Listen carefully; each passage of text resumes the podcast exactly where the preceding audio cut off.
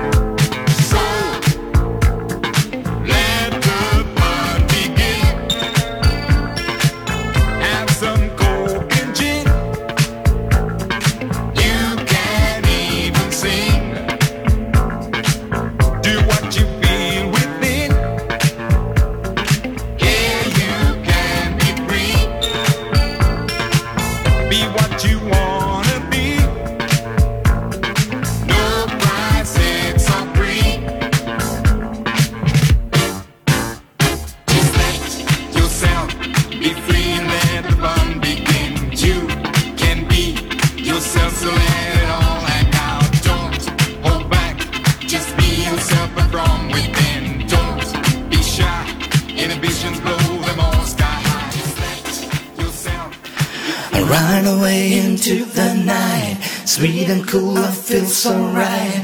Music showed me right away, and now I know that this song will know. Lead me astray. I know that all I gotta do, all you gotta do is turn yo into the night.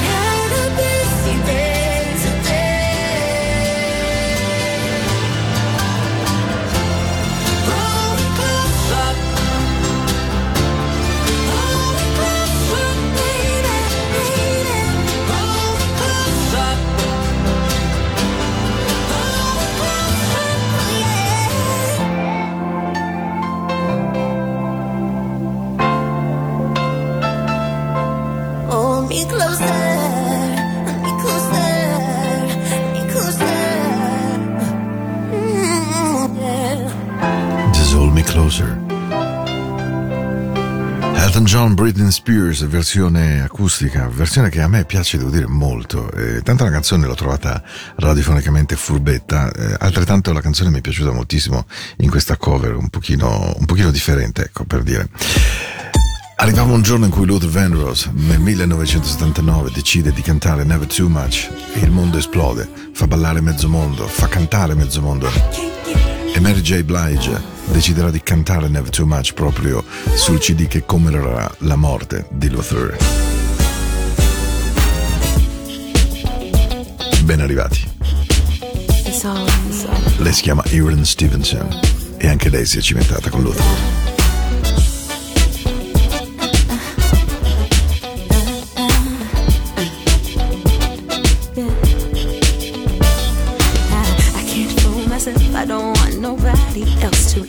Ever love me. You are my shining star, my guiding light, my love fantasy. There's not a minute, hour, day or night. I don't love you. You're at the top of my list, cause I'm always thinking of you. I still remember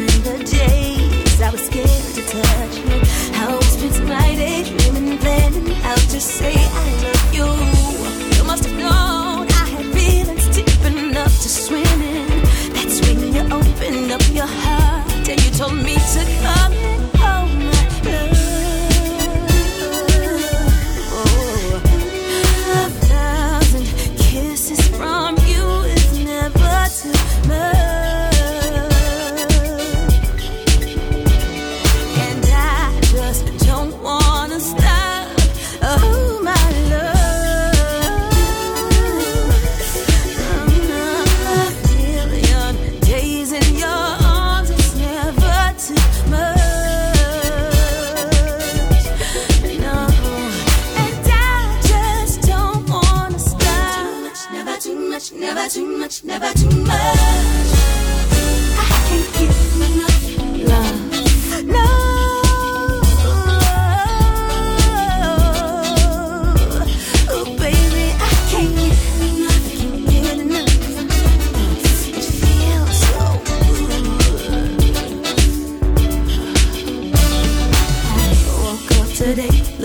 your picture just to get me started. I called you up, but you weren't there, and I was broken hearted. Hung up the phone, gotta get to work. My boss is so demanding. Opened the door up, and to my surprise, there you were standing. Who wants to go to work to hustle for another dollar? I'd rather be with you, cause you make my heart scream and holler. So love is a gamble, and I'm so that I am winning. We've come a long way, and yet this is only the beginning. Give it here, give it here. Don't hold back, just give it here. Oh,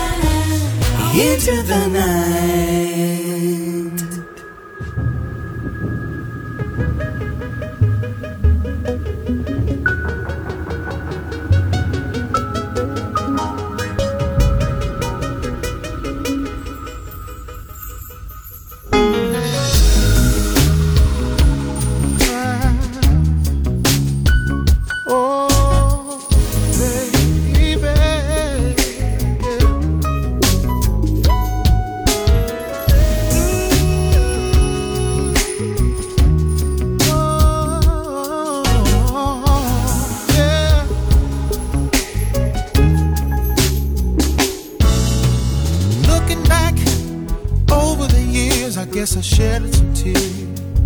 I told myself time and time again, this time I'm gonna win.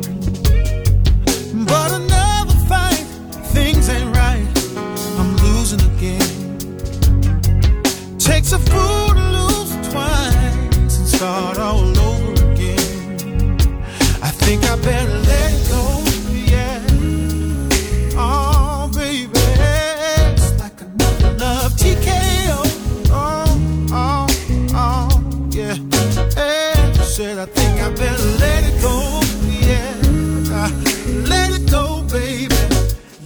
like another love TKO, yeah. Tried to take control of the love, love took control of me. Cause you lose all thoughts, sense of time, and have a change of mind. Taking the bumps and the bruises of all the things of a two-time loser. See, I try just another sad song. I think I better let it go, baby. Oh,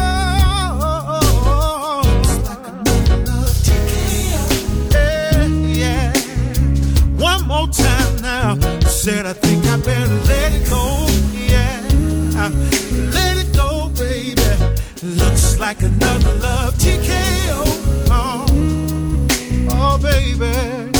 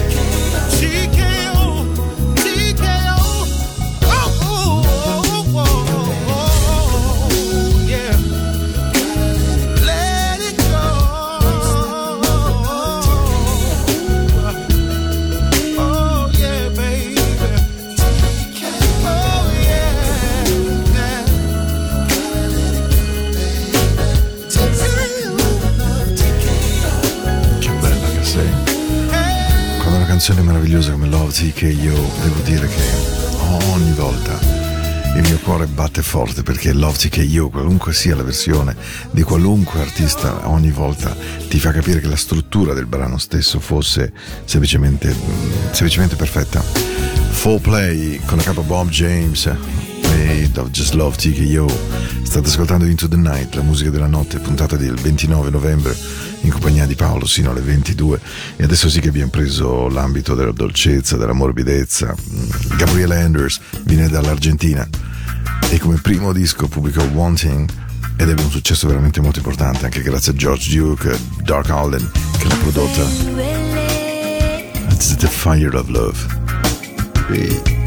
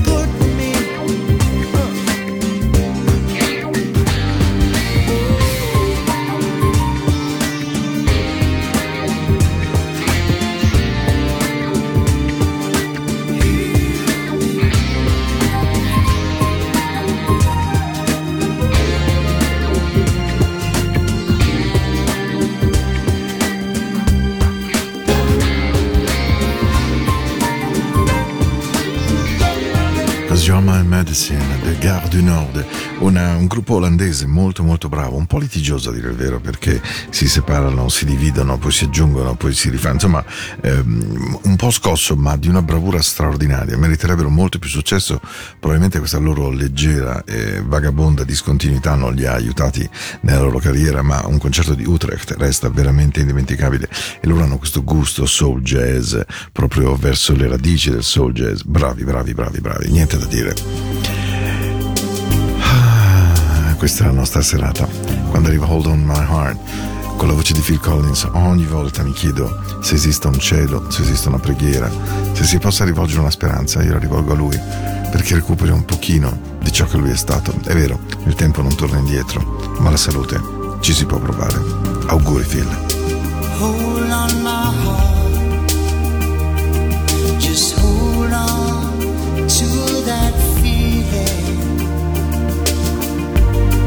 both know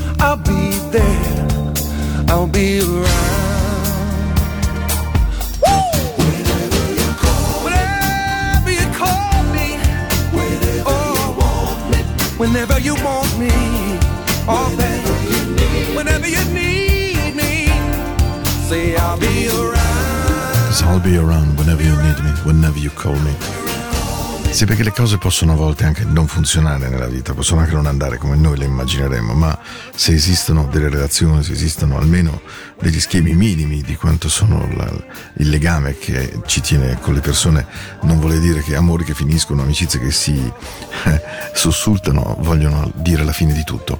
L'intelligenza delle persone, a volte la pazienza, a volte la dedizione, a volte la dolcezza, permettono alle cose di evolversi. E voglio ringraziare enormemente mio figlio ehm, Gabriele che mi ha fatto conoscere questa canzone che io adoro e che mi fa morire da ridere perché da lì per chi mi conosce mi frequenta sa che a volte in difficoltà dico puttana e nasce da qui nasce da questa canzone. Mio figlio Lele ha fatto il disastro mi ha fatto innamorare perdutamente gli Hocus Pocus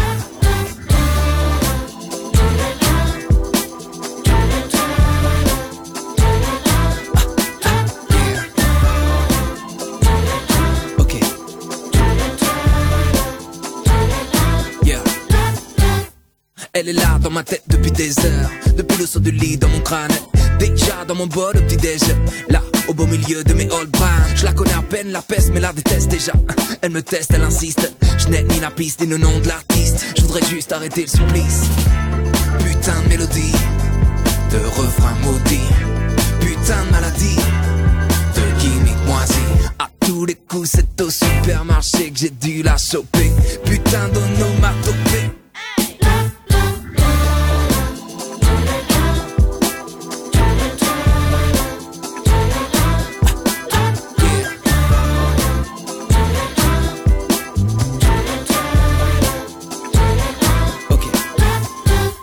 Elle ne me lâche pas, me gâche la life. Quand je l'ai sur le bout de la langue, un texte profond du genre Life is Life qui revient sans cesse comme un boomerang. Est-ce que les mecs font des tests sur des cobayes? En poussant à fond la sono pour analyser ce qui fera le plus de mailles Les ou les putain de mélodie, de refrain maudit, putain de maladie, de gimmick moisi. À tous les coups, c'est ma meuf sous la douche qui a dû la chanter. Putain d'onomatopée. Oh!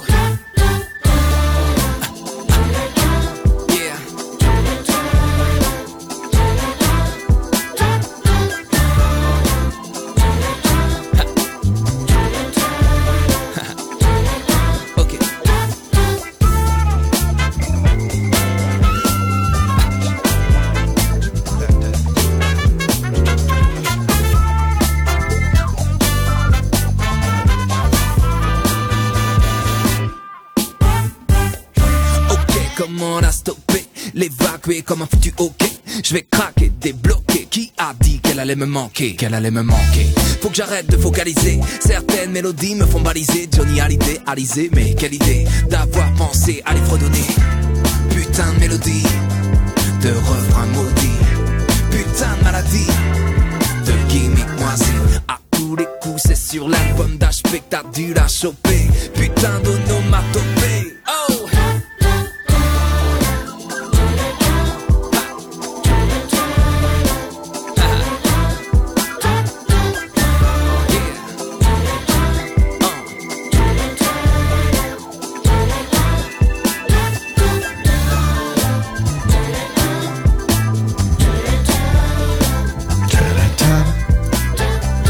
Putain Elodie, Hocus Pocus, eh, lei veramente, devo dire che quando me la facessi ascoltare la prima volta, devo essertene grato ancora oggi perché il gruppo mi piace tantissimo e contiene anche quella canzone splendida che è L'Equilibrio.